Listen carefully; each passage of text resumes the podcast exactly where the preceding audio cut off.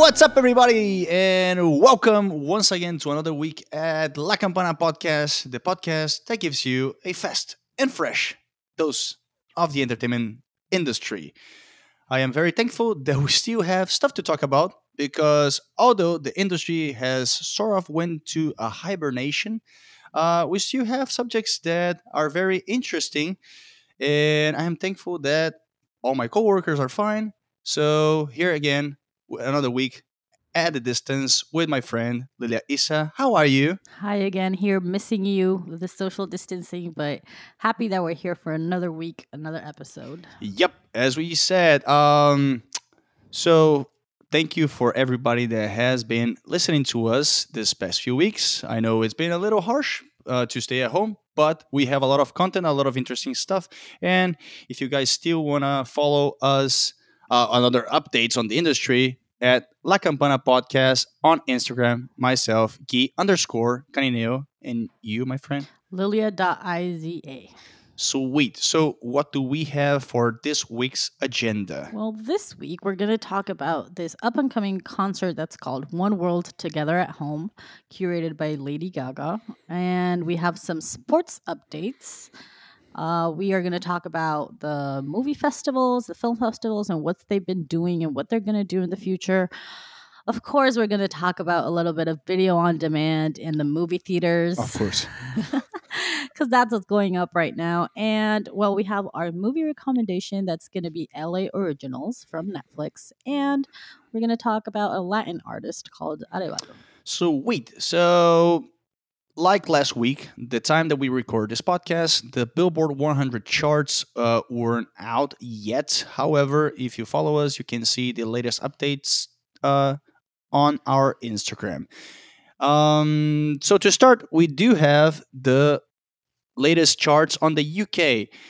The weekend still at number one with Blinding Lights. The new Drake song debuted at number two, Toosie Slide. So Roses from SAINt JHN went down one position to number three. Physical down one position uh, at number four. And Don't Start Now, both songs, the latest two from Dua Lipa at number five. The latest release, uh, number 34. Yes, you heard it right. Thank you, Baked Potato. Thank you, Baked Potato, a song by Matt Lucas. And the biggest mover of the week is a song by Ava Max called Kings and Queen. Went up from the 71st uh, position to number 45. And now with my friend, with her recommendations. Well, like every Friday, we have new music. And if you follow us on Instagram, you will see on Fridays uh, what's coming up, especially on the album side. Today, I'm just going to talk about The Strokes released a new album called The New Abnormal, which suits whatever we're living right now. And my personal favorite, Joe Satriani with Shape Shifting. Uh, another great album, another legend. legend. Exactly. A big, big legend, uh, giving us some more of his music. And in terms of songs, we got 21 Pilots with Level of Concern, Selena Gomez with her song Boyfriend, talking about past relationships or kind of how she feels about them. Of course, not naming any names. Uh, on the electronic side, we have Alesso fe- featuring Liam Payne with Midnight. Good song and uh, Latin kind of Black Eyed Peas uh, featuring Ozuna with Mamacita, and a re- another return from Usher with Lil Jon and Ludacris with Sex Beat, a very very sensual song. I was I was gonna do the Lil Jon scream, but I don't think it's better. I don't think. I don't think idea. the listeners have to listen to that right yeah. now. but yeah, Sex Beat's a very uh, kind of sensual song. It starts very very very chill, but uh, it definitely has some Usher in there. So those are my recommendations for the yeah, week. and still going on the music side. So Lady Gaga left her poker face on the side for a little bit, ha, ha, pun intended. Um, so she pushed back first her album, which is called Chromatica, because she didn't feel that was the right time to release. And although you've seen her on the big screen with what's the name of the song, the movie again? Oh, A Star is Born. Star is Born. Although she wasn't, she was already a star before she was like before the movie came out. She was born as an actress. she may had a new movie actually coming out next year, but she's using her global presence, her global voice to do good for this new situation. So what do what the, what has she been going on right now? So, if you have been completely lost on social media and haven't heard about this, so on Saturday there's going to be a, social distancing co- concert or something like that called One World Together at Home. So basically, the World Health Health Organization and Global Citizen, that's an organization that works, uh, it's anti-poverty. They are getting together and they're putting uh, this virtual uh, stay-at-home concert, and it's been curated by Lady Gaga, and she's been, let's say, the voice of it, and she's been helping kind of raise a lot of money for it. And it's going to be hosted by Jimmy Fallon, Jimmy Kimmel, and Stephen Colbert. And we have a ton of great artists that are going to join us uh, during this two hour special. We have Alanis Morissette, Andrea Bocelli. We have Billie Eilish with Finneas, Joe Armstrong from uh, Green Day, Chris Martin from Coldplay, Eddie Vedder from Pearl Jam, Elton John, J Balvin, John Legend, Keith Urban, Lizzo, Maluma. Keep dropping the uh, names. Paul McCartney, Stevie Wonder. So it's a huge lineup. And yes, it is being compared to Live Aid because the main point of this is to raise money to help uh, different areas, mm-hmm. but what her main focus or what she's talking about is trying to help all these people that are in the front lines of the virus, uh, all these health workers, and trying to get them more materials, uh, you know, face masks and whatever they need for them to be safe as well, because they're the ones that are helping us out. Uh, they're the ones that are risking their own lives to help us get better. So uh, it's basically being compared to Live Aid. She's already put together $35 million for it. And it is well, she's still she's still uh, putting money up for that. Exactly, and um, I don't know if you mentioned, but if you did, I'm going to just remind it's going to be broadcasted live on ABC, NBC, CBS, and just to add what my friend here said, she's also the uh, part of this money is to help the development of the vaccines because there's been talks that there's something going on and she wants to contribute to that uh, to that cause and just going along with the side of how much money she's uh, she's been raising. So last week on a call uh, i think she was live on jimmy fallon. She called directly apple ceo tim cook and he pledged to donate the 10 million dollars. I don't know if those $10 million are part of the 35 million that uh, Lilia already mentioned. However, it's on air. And also, we got Oprah Winfrey. They already donated a million dollars for this cause. And you got her doing other stuff besides this concert, as her beauty brand, Haus-Lab, has pledged to donate 20% of her profits to the LA and NY food banks. So, good stuff from her, right? Yeah, and at the end of the day, uh, she's put a lot of emphasis on the fact that this is not a telethon, and the moment it starts, she's raising a lot of money right now. But she, uh, she mentioned that the moment it starts on Saturday, she's not taking any more donations. It's for you to sit at home, relax, listen to this two hour special that, like you mentioned, is going to be broadcasted in CBS, NBC, and ABC, as well as all your streaming platforms. Mm-hmm. You got mm-hmm. YouTube, Twitch. It's going to be on Twitter. It's going to be on Facebook. So it's basically uh, sit at home on your living room while you listen to these artists in their living room, uh, give a great concert like I mentioned, there's a ton of great celebrities that are gonna and artists that are gonna just delight us for for a few hours. And the fact that it's gonna stream uh, or that it's gonna be on networks is also like a a big thermometer or it's a way to see because we've been talking and we've been talking for episodes about the streaming wars and how much have you seen on Netflix or if you, Disney Plus and well the networks are, also struggling or they're trying to see what's going to happen so the fact that it's going to be available Mm-hmm. everywhere is going to give them a good idea of how many people are watching it still on cable, yeah. still on network, or if they'd rather like you have an option. So are they going to go to Twitch? Are they going to go to Facebook? Or are you going to tune in in ABC, CBS? So it's a good way for them. We'll probably have some numbers. We hope we have some numbers next yeah. week for you and kind of be able to see how people are consuming this uh, entertainment during this new normal that we're living. Exactly. Hopefully, people don't feel like overwhelmed with so many options to watch the movie because everybody has their preference, right? Right. I don't open Twitch, so I might watch it on maybe YouTube Yeah, or something. YouTube. But I mean, it is it is a great opportunity. It's a two hour break that we can take Yeah. from everything that everyone's been going through and just sit back and relax. This kind of virtual festival that we are being um, brought to our living rooms. and you can enjoy all those names that you might dropped. I mean, so many, and also internationally, if you happen to listen to us overseas, uh, BBC One, beIN Media Group, MultiChoice Group, and RTE are the ones that have been announced to broadcast the show internationally. However, that's going to be on Sunday, April 19th. But moving on with our agenda, the thing that has most people sad about it, which is Yeah, well, we do not have sports, and if you're in the states, we were all hoping to have some March Madness, to have some NBA. The WNBA was supposed to have their draft uh, in these days, so we're all very sad that we have nothing going on in terms of sports. But they're trying. Yep. we're really, really trying. Um, so, well, in terms of NBA, So yeah, so last week, last week we talked about Netflix again, and we talk about how the NBA, um, sorry, ESPN and Netflix, they push forward the release of their multi, sorry, their docu series on Michael Jordan's life. This past week, TNT said, "Hmm, we got something similar," so they decided to release their docu series with Shaquille O'Neal we got two big, big names from the NBA. But just to give a quick mention, the Shaq, the the Shaq, which is called Shaq Life. Hey, it's a easy name to. It's a it's a catchy name.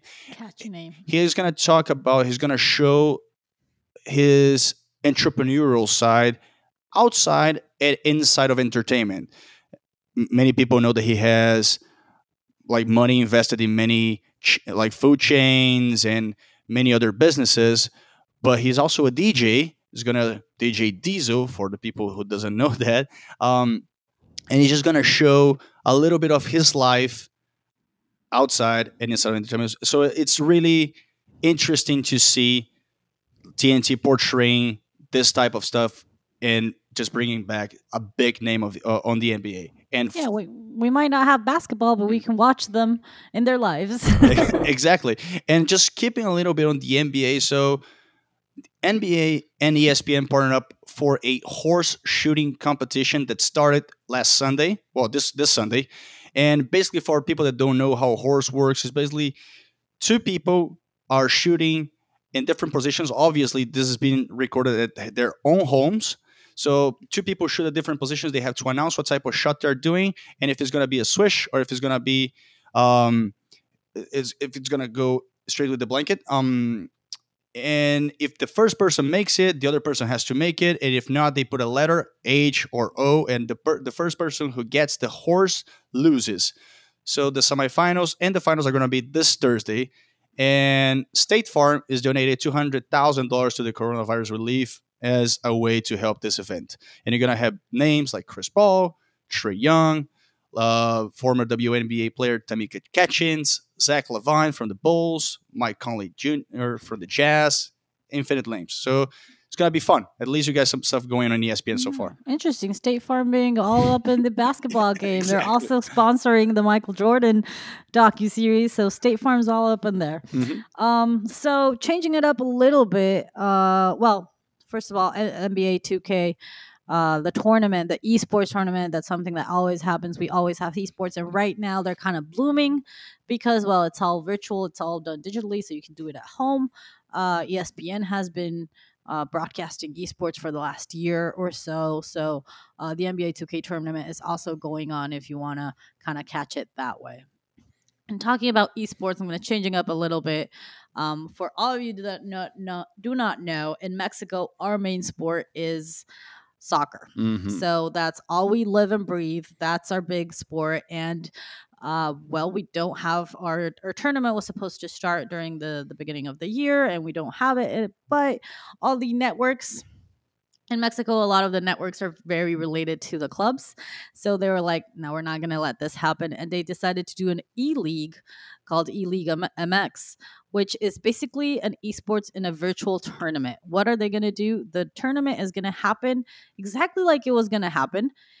18 different clubs are going to play but they're going to play through FIFA and they're going to play uh, PlayStation 4. So each club is going to choose a player every week that is going to represent them in the tournament. No so pressure. We, no pressure. It's going to be broadcasted uh, in different networks in Mexico. You can also also catch it in Fox Sports and ESPN.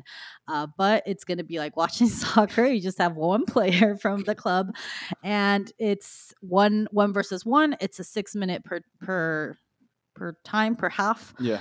Um, and the interesting part is they're going to keep the same exact calendar as the tournament that was going to happen with actual players on a Mm. field. They're going to keep the same calendar, the same uh matches that are Yeah. going to happen same dates same time same everything That's awesome. it is uh so that way you get some soccer uh it's still going to be the the the eight the the eight best go to the semifinals Mm-hmm. and, and quarters and everything at the end they will get their little recognition that you won the the 2020 uh initial tournament and Yep. everything um and yeah it's a whole hour we're gonna have the people that if you've ever watched mexican soccer you have one of the most fun parts is listening to the people narrate to the commentators. yeah. uh, yeah, the commentary and narrate the the games. So you still got the pre and the post, uh, and it just started last Friday. We got Necaxa versus Rayados, and like they they're still gonna have two games per week or two two two games per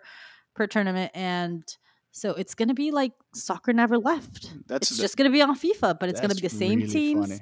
and it's like nothing ever left. So I find it a very interesting and funny and kind of an innovation kind of way to keep soccer on TV because, Exact- well, as Mexicans, that's what we live for, And keep those commentators with, with their job as well. That's gonna be and keep fun. the commentators having fun while they uh, talk about soccer. So yeah, And- that's that's an interesting take for it. Yep. So uh, just to wrap up this uh, Sparks update that we had today, just a little bit on the Formula One. So we see now that some of the races have been postponed. Six were postponed, and two races were actually canceled. Um, we see the small teams kind of like struggling financially because it's a lot of money, and actually the McLaren owner or the president said that it's way more expensive to put a lot of uh, races in six months than it is to put the same amount of races in 12 months because of the whole logistics.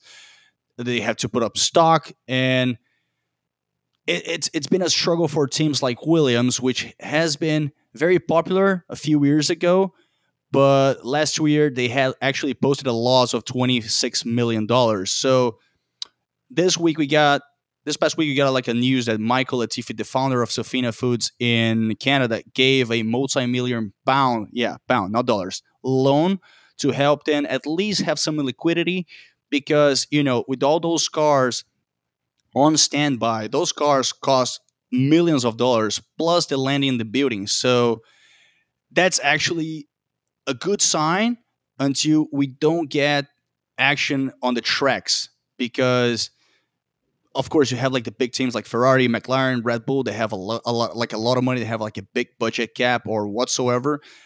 But the small teams are struggling, and at the same time, this is what I've been seeing on interviews. It's uh, at the end of the day, you, you gotta have the, the, the a amount of cars competing. Otherwise, you're just competing against yourself. They actually made a comparison with the IndyCar racing that they drive, I think, the same car, and of course, at the end of the day, it goes to who drives better.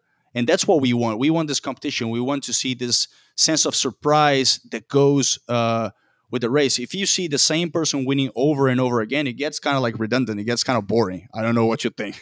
I completely agree. I'm tired of seeing the same one win over and over. This Hamilton has to stop. Please, someone else win. someone else win. Yeah. But yeah, I mean, it is it is a struggle for them, and we just see a couple races, but sometimes we forget the struggle of transporting everything Yep. from one place to another. And these cars, like you said, they're millions of dollars, and they just can't be sitting around in the garage and like Yep. just wait it out. So exactly. let, let let's see how that turns out, and I hope it's for the best. Yep. So And That's a wrap up for sports. Yee-hoo! Let's see what we get for next week. we don't have a lot, but we'll try to keep you updated in whatever's happening in the sports world. Um, we're going to go back a little bit to what we're used to talking about, what we like talking about uh, all the time. And this is film festivals and movies. hmm So, like we know, a lot of film festivals have canceled or postponed, but they're all doing it a little bit different. Their takes on what to do after uh, have changed a little bit. To, to talk about the ones that haven't done or haven't been very keen into adopting this idea, we got the big festival names such as the Cannes Festival, which is in France, and the Venice Film Festival, which is in Italy. So, Cannes Film Festival was supposed to happen by at the ends of May. They were the ones who took a lot of time to make a decision about postponing it and they actually announced that they are planning to move forward with the physical festival by the ends of June or the beginnings of July although that may not be a possibility. That being said the director of the uh, of the festival said that if the festival gets shut down they are not taking anything online because in their opinion it's kind of like a disrespect to put films of major directors online when those movies are made to be seen in a widescreen where you can appreciate the sound and everything. And that approach was kind of accepted by the not accepted, but like they shared the same opinion, like the Venice Film Festival, although they weren't very they weren't too um close-minded with the idea. They might do something online, although I mean it's considerable because in, in Venice the festival is in September. So I don't know, that might be still an option to do it um, physically. I guess I can. I guess I can put it that way. We'll see after New York Times said today that we won't have any festivals or music concerts or anything till fall 2021. We'll see how the end of this year goes for all this life and all this. I mean, there might be a possibility of doing it with social distancing, a little Mhm. combination of digital and presence. So we'll see how it turns out for them. Um, but yeah, I mean, uh, those are like the big festivals that you mentioned. We also have smaller festivals because there's tons of festi- film festivals going around all around the world. Um, but something like the Vilnius International Film Festival in Lithuania, they decided to go completely digital and they decided to screen everything, sharing because all of their movies had already been uploaded, so they were just sharing it with uh, actually just residents of Lithuania for now. But um, it was one take; they decided to do go that way. The DC Environmental Film Festival also decided to go digital. Um, the Ann Arbor Film Festival is also a big one for uh, more experimental uh, documentals and more experimental cinema. They also decided to go um, digital and do and and and have shared all these uh, movies and, and documentaries online for people to see. But the one that uh, I find the most interesting is a film festival in Copenhagen. Mm-hmm. Copenhagen. Copenhagen. Copenhagen. Okay. I'm sorry. English, Spanish, you know. Um, but the CPH:DOX uh, Film Festival is uh, important, a very important film festival for documentaries specifically. And they were about, it- this happens in March. So they were about to start the film festival when every like mid March, the beginning of March, uh, everything started to get very complicated. Uh, a lot of cities were closing down. So in, in in a term of a week, they had to decide what was going to happen, and in four, they had forty eight hours, and in just forty eight hours, they decided to transform the whole film festival and do it digitally Wow. they were very lucky their team they have team members well everyone put their best foot forward but they also have good team members that are very involved in technology that help them out uh, with this moving everything to a digital platform to be able to have the screenings to be able to have all the conversations that were supposed to be, be had. And what very important and tricky part is that they have a cpx uh, cph forum section where they have 40 uh, different projects that are, not done. This is not a screening. These are projects that are in development. And they pitch to different producers, investors, distributors, and different people in the industry to keep the project going, kind of contribute together. Uh, so they do a small screening, a small pitch. So this is a very important part of this film festival, this networking, this one on one, which is kind of what we keep forgetting Yeah. sometimes with film festivals.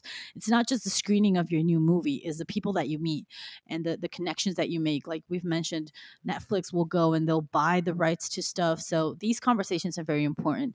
They still wanted to keep that part.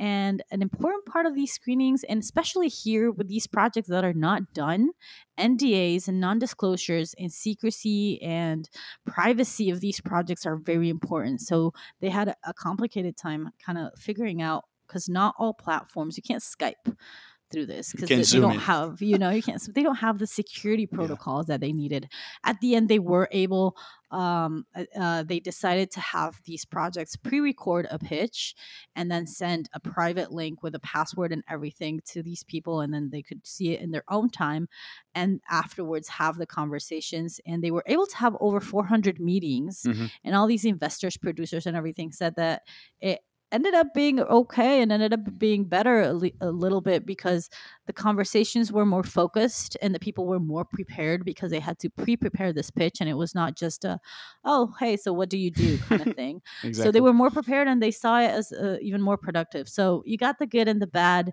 Um, some are prepared to have them online some aren't. Some festivals carry more weight than others and that like privacy is an issue as well.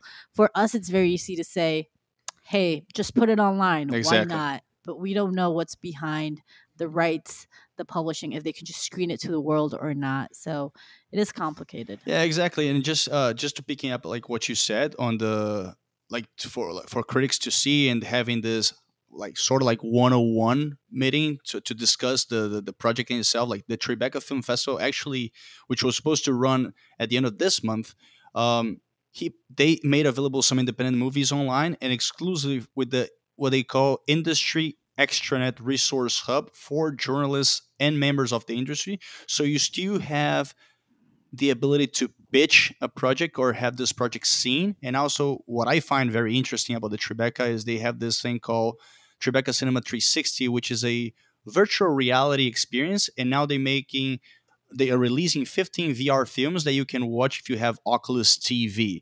And some of the films they might be putting it out on their TV festival in September.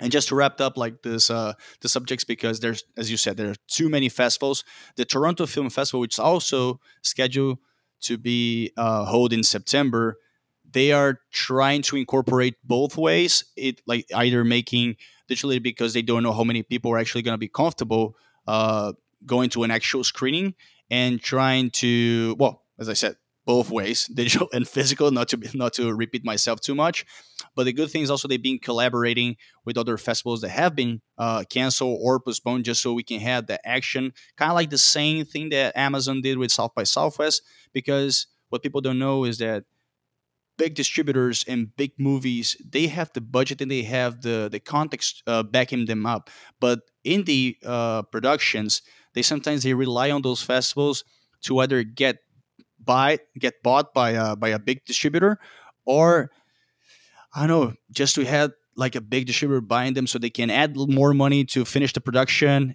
It, it's it's a it's a it's a gambling game for for those independent movies. So it's a nice way uh to give them this extra attention i guess you can say as guess you can put it Yeah, that way So we'll have to see how it turns out. Let's hope that the ones that are planned for the second half, they can have a little bit more leeway into what they can do or not in terms of digital or physical. Exactly. So we'll see how it turns out. And uh, we're gonna keep on going with our agenda. Uh, Mhm. We're not gonna steer away from movies. We're gonna talk we about love movies video on demand. Well, what what else about movies? I mean, that's what's going on right now. The movies TV are shows. popping. You know, the movies are popping. So uh, we're gonna talk about videos on demand. Uh, what's been happening? We we told you in previous episodes that there's movies that are going straight to on demand or that they premiered and then they decided to go uh, to on demand in a week or two, which is not the usual for them.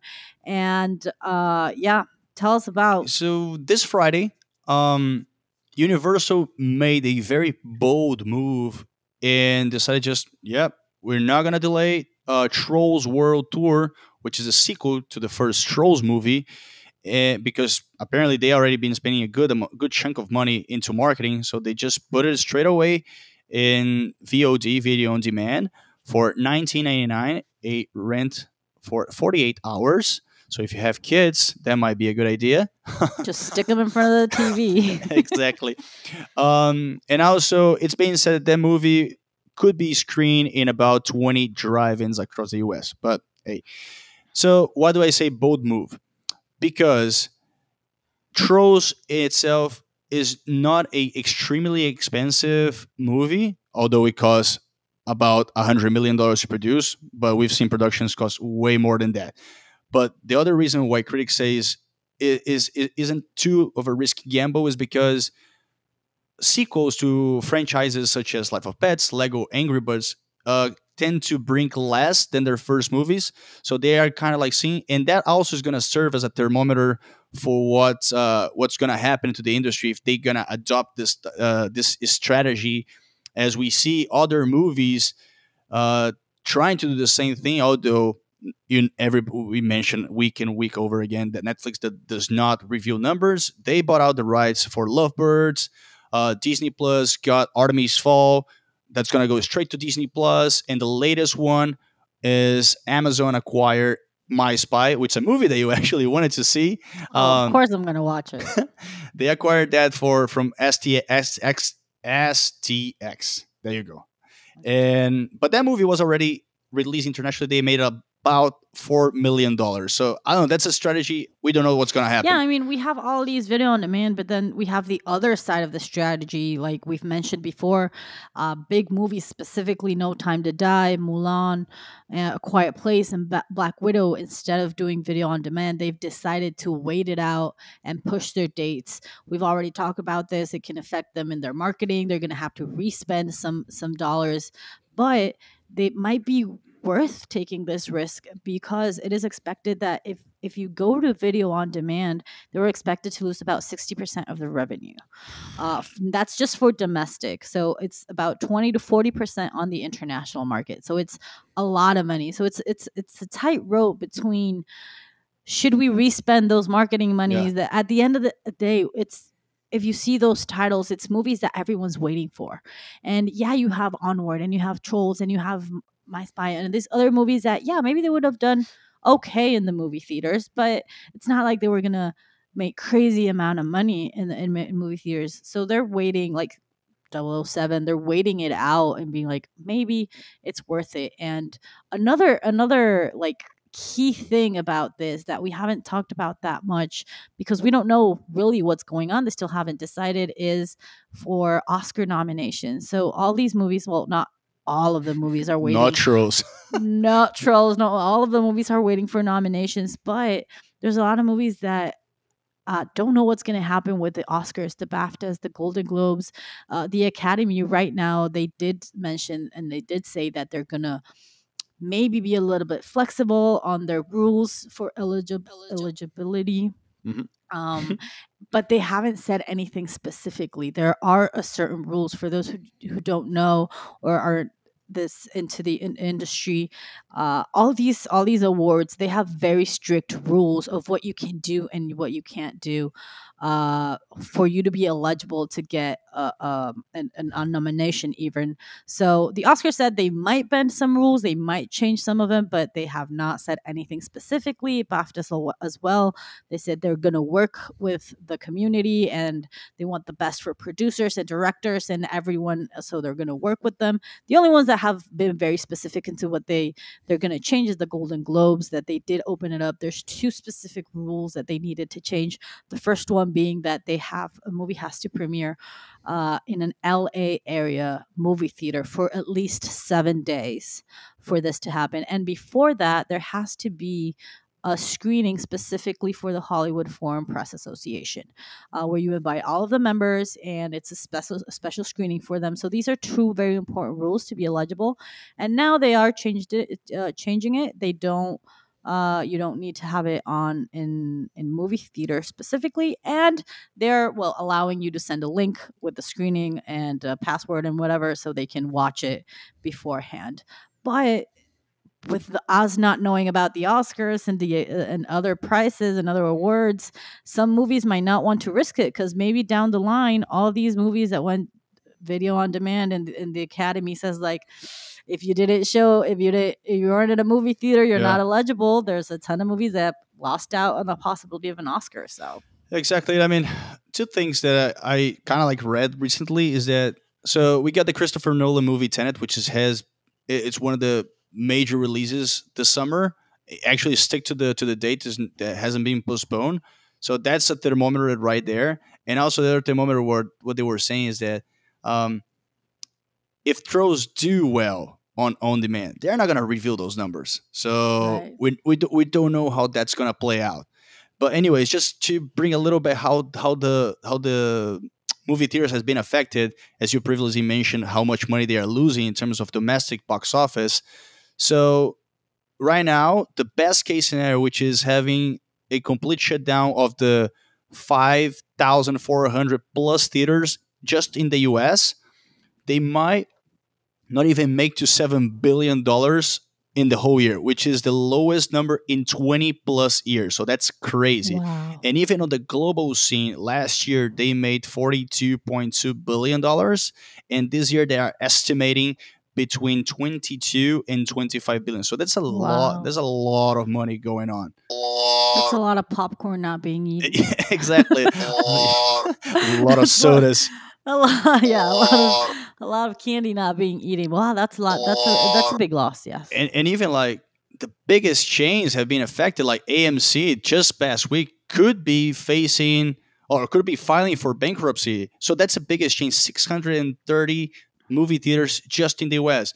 But that kind of, I'm not going to say makes sense, but when you have that amount of uh, fixed assets, you have to pay a lot of rents. Uh, so if you don't have liquidity, which is kind of like the case here, they you have just yeah, they to- have no cash flow. They have Yeah. no cash flow. so they have to take on debt, and apparently AMC has four point nine billion dollars in debt, and they already furloughed all their six hundred corporate employees. So yeah, even his CEO for the, when this started, he cut his salary, and now he's he- even the CEO is furloughed.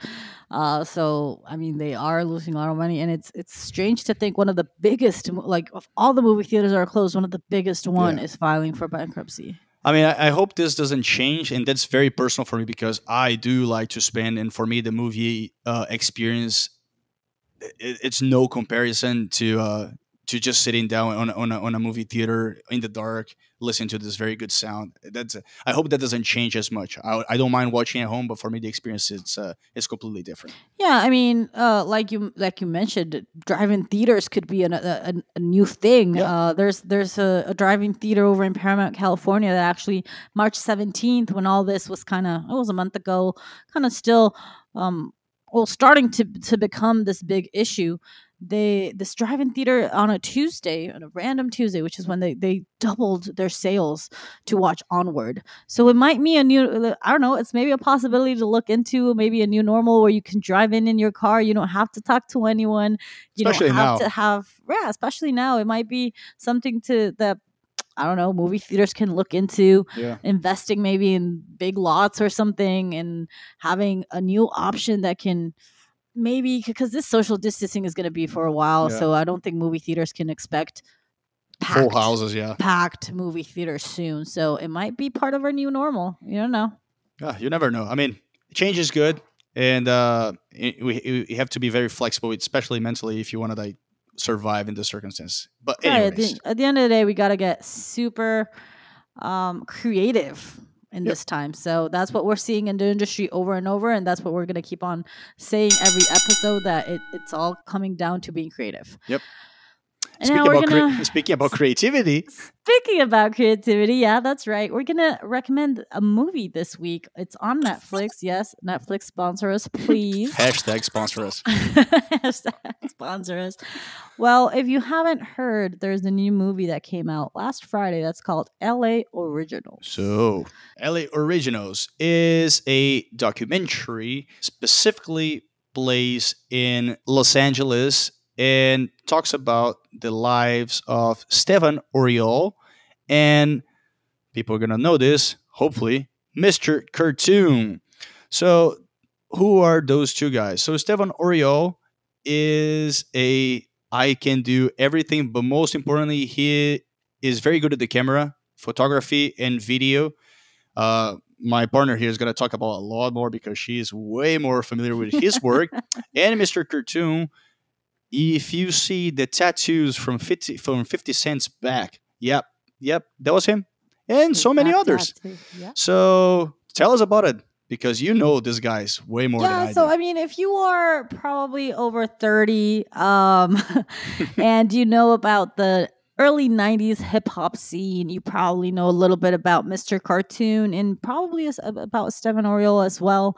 Uh, there are two chicanos that met in the early 90s Estevan like like Guy mentioned he was a little bit of do it do everything. He toured a lot with Cypress Hill and he toured uh, with uh, different bands uh, doing a little bit of everything, but he loved grabbing a camera. So he decided he's actually the director and producer with Mr. Cartoon of this of this documentary because he had tons and tons of footage from the 90s, and that's what we see in this documentary. Mhm. Yeah, some interviews, but we also um, see a lot a lot of footage from this times.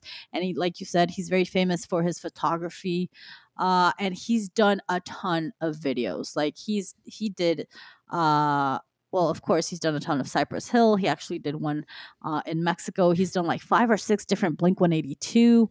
Uh, like feeling this, everyone knows for the feeling this video Mhm. was was shot by him. Down is one of like the most famous ones because Terry Crews plays a cop and funny. it's very um that one's very representative of the chicano lifestyle and what they lived in la specifically uh he's done stuff for the transplants for a pod Xzibit and that kind of like ties in with the creativity of uh mr cartoon as well because he is uh i would say the millennial term is graphic designer, but he just started drawing when he was a kid, and he's a really good artist. I, me personally, I think he's the definition of an urban artist. Yeah. Uh, the way he draws, he started out doing uh, shirts, and now he he paints low. He also paints like custom.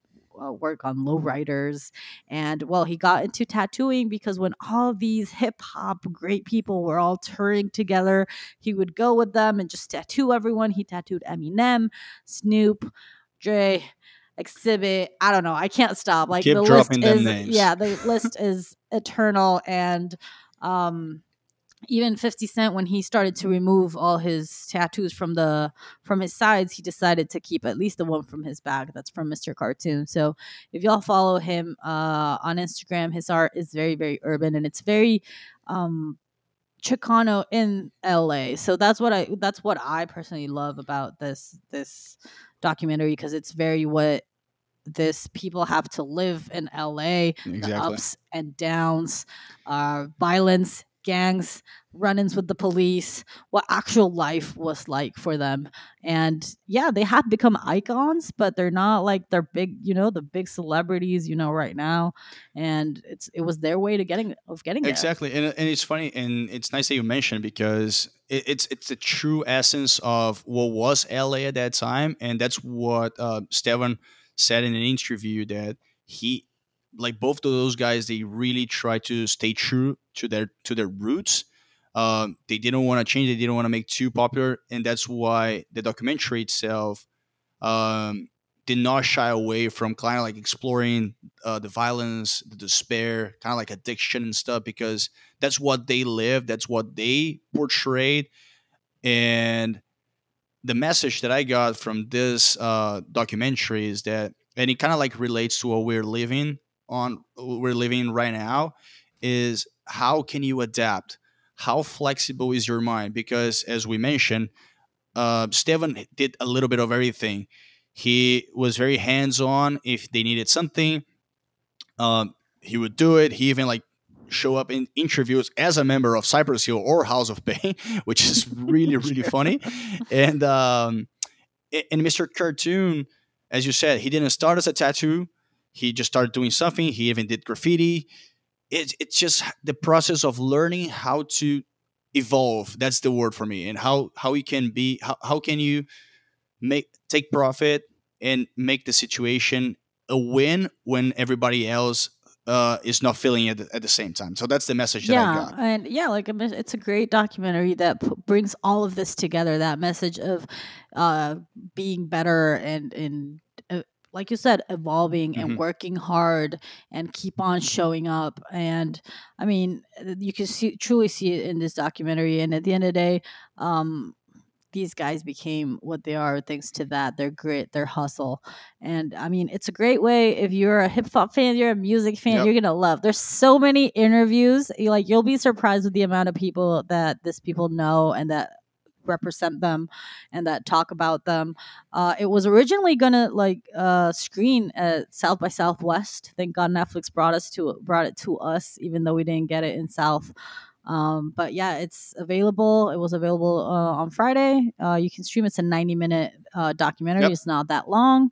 Uh, so it's really, really, uh, uh, uh, I really recommend this movie. Sometimes I come good. here and I don't talk very well about the movies I watch, but this one, oh my God, yesterday I couldn't sleep. And yes, it was, it, it is really really good and all the footage you're going to be super excited i think it's it's a must see if you're into hip-hop into, you're into music if you're into the urban life into everything it's just a must see You said it all. I have nothing to add. that's that's actually, got excited sorry Yep, it's really good. But uh, to wrap up this episode into our segment where we just give a little push to some artists that are really talented but haven't break into the biggest light, I guess you can put it that way, break through the noise. they're not what you call your AAA celebrities your your lady gagas you know Your Drakes. your But- drakes And this week we are moving back to the Latino.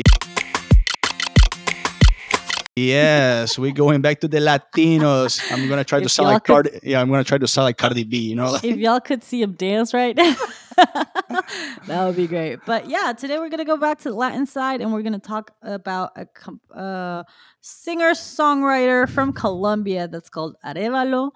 Uh, he's well, he started out with the band when he was younger. In 2013, he released his first single called "In Me" or "En Me." Yeah, there's a translation. Translate translation in me. Um, and well, after that, he did a couple singles. He has a single with Fonseca that's called "You're Gonna Find Me" or "Vas a Encontrarme." Uh, and in 2017, he released his first album. Uh, with Andres Torres, which is a very big producer in the Latin world. He's worked with Luis, Luis Fonsi. He's worked with very big names, and uh, he has nine tracks that he co-produced with him. And if you don't know who Andres Torres is, you might recognize a little song, a little song called Despacito. Despacito. So he's a producer in that. So you, you see the big names that are in there. And he's not only working in his music, Arevalo works a lot with uh, other artists. Like I mentioned, sorry, like I mentioned, he is a songwriter. Um, so he does have songs with Sebastian Yatra, Luis Fonsi, Carlos Baute, eh, Nicky Jam, Juan Magan, all these huge names in the Latin music. And it's not just reggaeton. There's a lot of Latin music. And if you hear his music, it's not reggaeton. It's completely different. Maybe you can tell us a little bit about that. Yeah, right. So as you said, if if he's working with Andres Torres, you're probably gonna lead some Latin beats. Also because uh, Andres Torres usually works with uh, part of Cali El Dandee, another uh, famous group um, in the in the Latin world. So you're gonna see this kind of like mix. But his album, his debut album, kind of like incorporates a little bit of the folk style. He kind of like sometimes he gets the idea from vallenato, which is a very uh, Latin rhythm, Latin genre, and but mostly it's his lyrics. So his lyrics, he's he sees it as very graphic, but not graphic in the terms of bad words. Is it, it's more like very explicit and specific. That once you visual. yeah once yeah very visual once you listen to to the song you can clearly picture yourself living that situation. That's for people not like me because i don't usually pay attention to lyrics. That's for me. I like i like the beats. Um, but if you like lyrics that's what he tries to see. And he actually said that people like their his fans or not have it's easy for them to identify that. And also as cliche as it sounds his creative process he said it needs to be very spontaneous. That it needs to it, kind of like resonates what his feelings right now uh, are currently not right now, not right now, but like what his, this moment. What Yeah, he's this feeling moment. right now. exactly, and it comes more from the heart than from the head. That's when he says, "Yeah, that song kind of works." It could be the, so- the song could be for him. The song could be for another person. As you mentioned, he has songwriting credits for all these amazing artists that he's worked for. Yeah, I mean, like like on. you mentioned, uh, I, this is gonna sound weird, but I consider his music kind of like an upbeat ballad because Mm-hmm. it is a ballad, and, it, and most of them are like love stories, like you mentioned. Sometimes good, sometimes bad. Sometimes our breakup songs. Sometimes I'm completely in love, but they're all stories that we can relate to. Yeah. So I call it a upbeat ballad because you can sing to it. It's something like you're gonna like be with your friends and you're gonna want to listen to it and sing it along. It, it's not reggaeton. It's not like you're gonna dance, but you'll sing along at the same as like you hear it.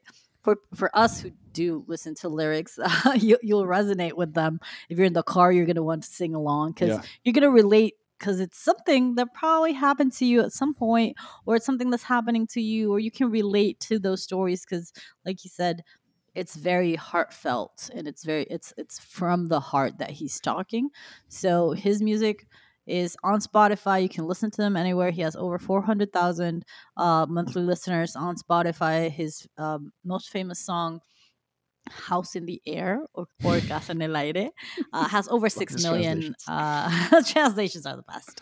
Uh, has over six million on Spotify. You can also find him on Instagram. As always, we'll leave uh, their tag names on our description so you can find them. But I mean, even if you do not speak Spanish, I would listen to the songs because you can feel the lyric. You'll understand the songs even if you don't understand the language. So it's I suggest Exactly, give and- listen. As my friend said here, um, you can party with him. You can just breathe, like shower, just shower. music. you can chill with them there are many songs that in all in all different type of moods if i can say so his latest uh, track it's called no te quiere which translates to he doesn't like you and that's a collaboration with ecuadorian pop urban group 4am and i don't know he said that an album might come up might come out this year but he's not sure as of now he's just releasing singles because that's what he is feeling at the moment or little past situations. But we'll anyways, see, we'll, we'll see how he feels right now about releasing an album.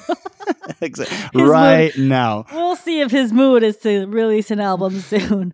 But anyway, that's the end for us. I'm just gonna say thank you uh, for being here another week. We are still getting used to this, doing it in English as well as in Spanish. So if you have any feedback for us, if you want to comment anything, please reach out. Exactly. And uh, yeah, we have a bunch of episodes. If you guys just want to give it back, if you guys have some extra time, uh, we always try to get interesting facts for you.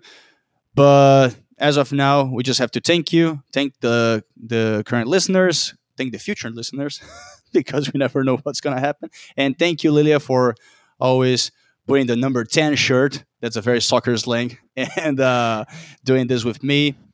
And that's it for us today. This is La Campana, the podcast that gives you a fast and fresh dose of the entertainment industry. Neil tuning out. Bye bye. Ciao